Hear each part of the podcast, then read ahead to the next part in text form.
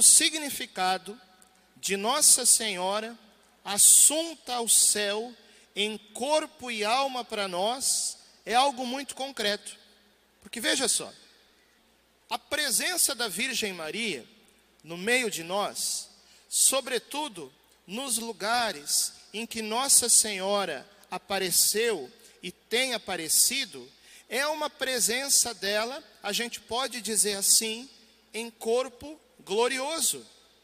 Então, por exemplo, você conhece alguma aparição da Virgem Maria? Que você já leu? Que você ouviu falar? Qual aparição que você conhece? Vamos falar algumas aqui. Aquelas que foram aprovadas pela igreja, né? Fátima, que mais? Lourdes, que mais? Guadalupe, La Salete, Akita, Quiberro, na Ruanda, que é um pouquinho menos conhecida, mas todas essas receberam aprovação oficial da igreja.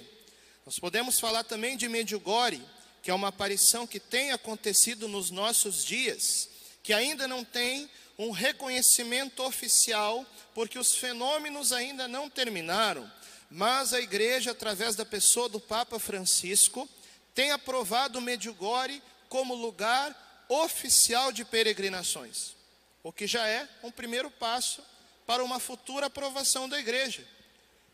Eu nunca fui em Medjugorje. Padre Elioso já foi. E é verdade, Padre Elioso, que dizem que Medjugorje hoje é o lugar no mundo em que mais acontece confissões. Tem gente que fala assim: "Ah, eu não acredito em Medjugorje porque Nossa Senhora na Bíblia é silenciosa e em Medjugorje dizem que tem aparição toda hora". Gente, a Virgem Maria é mãe, sim ou não? E a mãe, na hora que precisa falar, ela fala. Então, Nossa Senhora é a Virgem do Silêncio, mas ela também é a mãe que fala aos seus filhos. E ao mesmo tempo que a igreja nos nossos dias entra na maior crise de fé da sua história, junto com o mundo contemporâneo, é aí mesmo que a presença da mãe cresce e fala mais aos seus filhos. Então, com todo respeito a quem não acredita em Medjugorje, tem gente que até fala que Medjugorje é o demônio que está se passando por Nossa Senhora. Olha, gente, só se o demônio se converteu. Eu nunca vi o demônio fazendo gente se confessar. Eu nunca vi o demônio fazendo gente rezar o rosário. Você está entendendo? Então, quando nós olhamos para a Virgem Maria, assunta ao céu em corpo e alma. Ela também está em corpo e alma nos lugares das suas aparições. Ela também, embora nós não vejamos, todas as vezes que nós celebramos a Eucaristia, Nossa Senhora também tem uma presença misteriosa ao lado do altar, embora invisível, mas com o seu corpo glorioso. E aliás, ela falou em Medjugorje que ela está mais próxima de nós durante a Santa Missa do que durante um momento de aparição. Talvez alguém aqui já tenha tido vontade, né, de estar ao lado de um dos videntes de Nossa Senhora no momento que ela estava aparecendo. Mas você já veio à Santa Missa? Muito bem. Ela está ainda mais presente aqui do que no lugar de aparição. Está entendendo? Porque na Santa Missa é ela mesma que, através das mãos do sacerdote, gera o Cristo na carne, no meio de nós.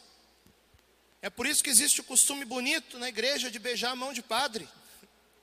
Não é porque o padre é santinho, porque o padre é bonitinho, porque o padre é legal. Não, é porque as mãos do sacerdote são o útero da Virgem Maria que geram o Cristo. A presença de Maria que gera o Cristo no meio de nós. A presença de Maria que fala aos seus filhos. E a presença de Maria que quer fazer conosco o mesmo que o Espírito Santo fez com ela. Eu vou explicar para você. Quando nós vemos Nossa Senhora assunta ao céu, isso também é uma revelação da nossa vocação porque nós fomos criados não apenas para viver nas alegrias desse mundo, porque esse mundo tem alegrias, mas também tem sofrimento, não é verdade? tem problema, tem dificuldade, tem provação, tem tribulação, mas lá no céu não tem nada disso. Então, se a Virgem Maria foi a primeira, após o Cristo, a entrar no reino dos céus, na plenitude da ressurreição, com seu corpo glorioso, nós também somos chamados a um dia estar no céu, e para que isso aconteça, nós precisamos espiritualmente, durante a nossa vida terrena, passar também pela nossa assunção. Gente, eu não estou falando aqui que alguém vai desaparecer e ser arrebatado agora, não é isso.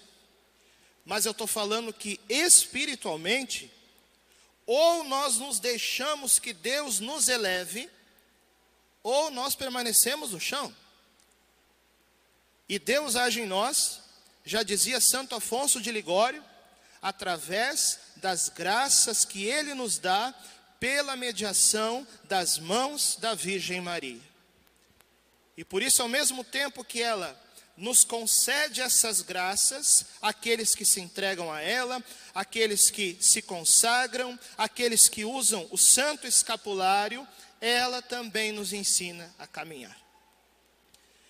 Teve um dia, lá em Medjugorje, em que os videntes estavam esperando Nossa Senhora aparecer.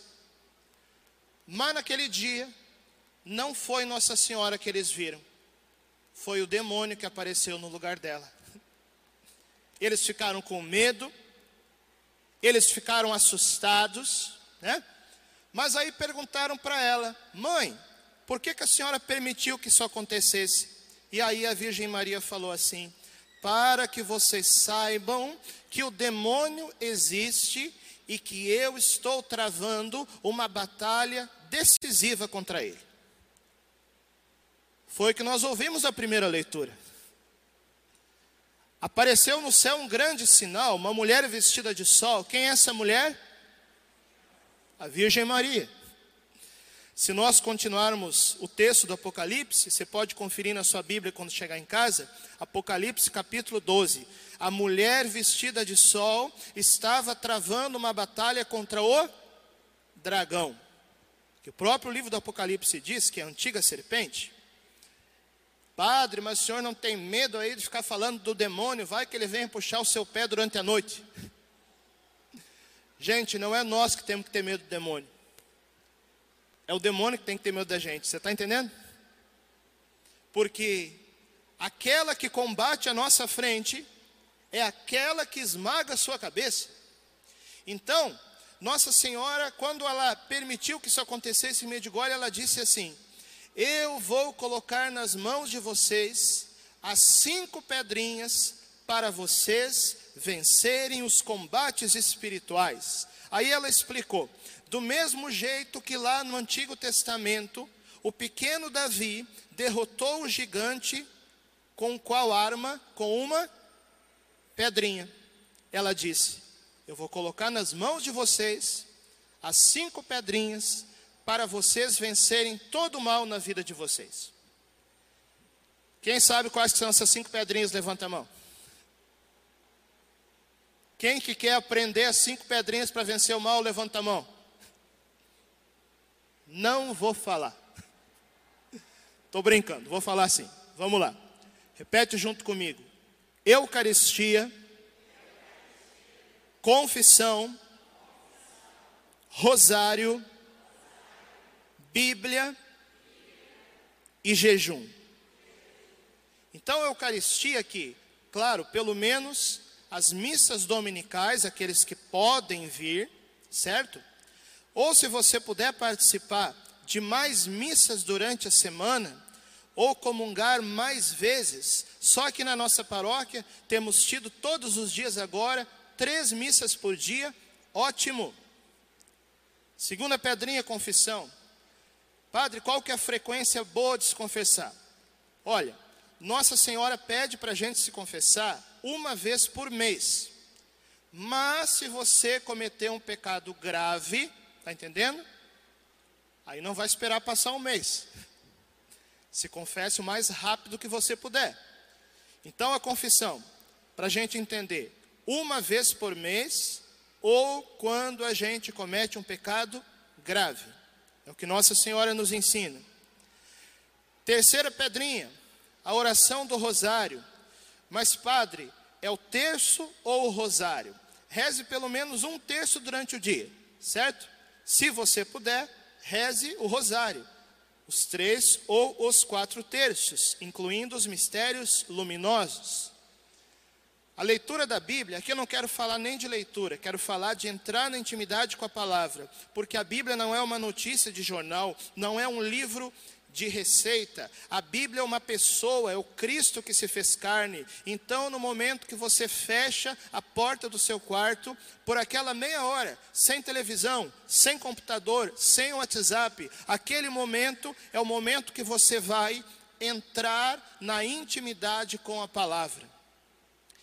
Pode ser através do Evangelho do dia, da sua Lexo Divina, da sua Bíblia do meu dia a dia, aqueles que, como eu, fazem o método do Monsenhor Jonas Abib, ou pode ser também né, uma meditação sistemática de toda a Bíblia, cada dia um trechinho, pequenininho, né, padre? Pequenininho. Não adianta querer ler dez capítulos por dia e não entrar na intimidade, um trechinho. Passa todo o Novo Testamento, depois vai para o Antigo, que vai entender o Antigo muito melhor, intimidade com a palavra. E a quinta pedrinha, que é o jejum. Mas, padre, qual que é o jejum que Nossa Senhora nos ensina a fazer? Bom, ela pede o jejum a pão e água nas quartas e sextas-feiras. Eu sei que muitos de nós têm dificuldade nesse tipo de jejum, até por questões de saúde. Então, o que, que eu recomendo? Comece a pelo menos dar os primeiros passos, ou seja, não passe a sexta-feira sem fazer pelo menos uma penitência. O costume geral da igreja é não comer carne nas sextas-feiras, que pode ser no Brasil substituído por outro penitência ou ato de piedade ou de caridade.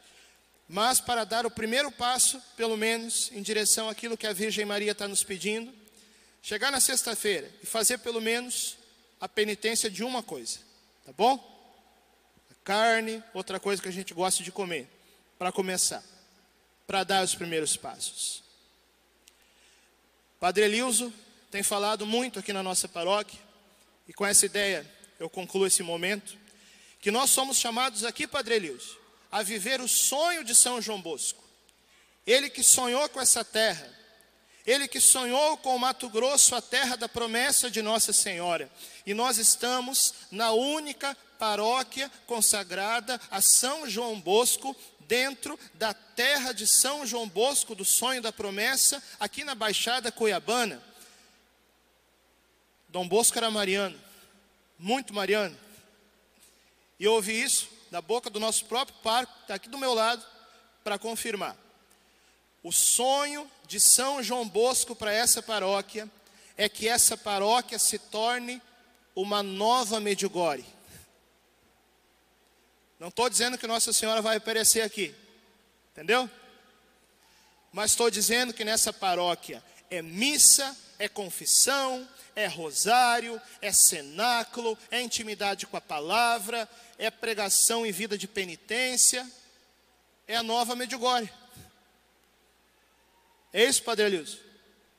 Nosso pároco confirma? Vamos dar uma salva de palmas para esse sonho de Deus que tem acontecido aqui.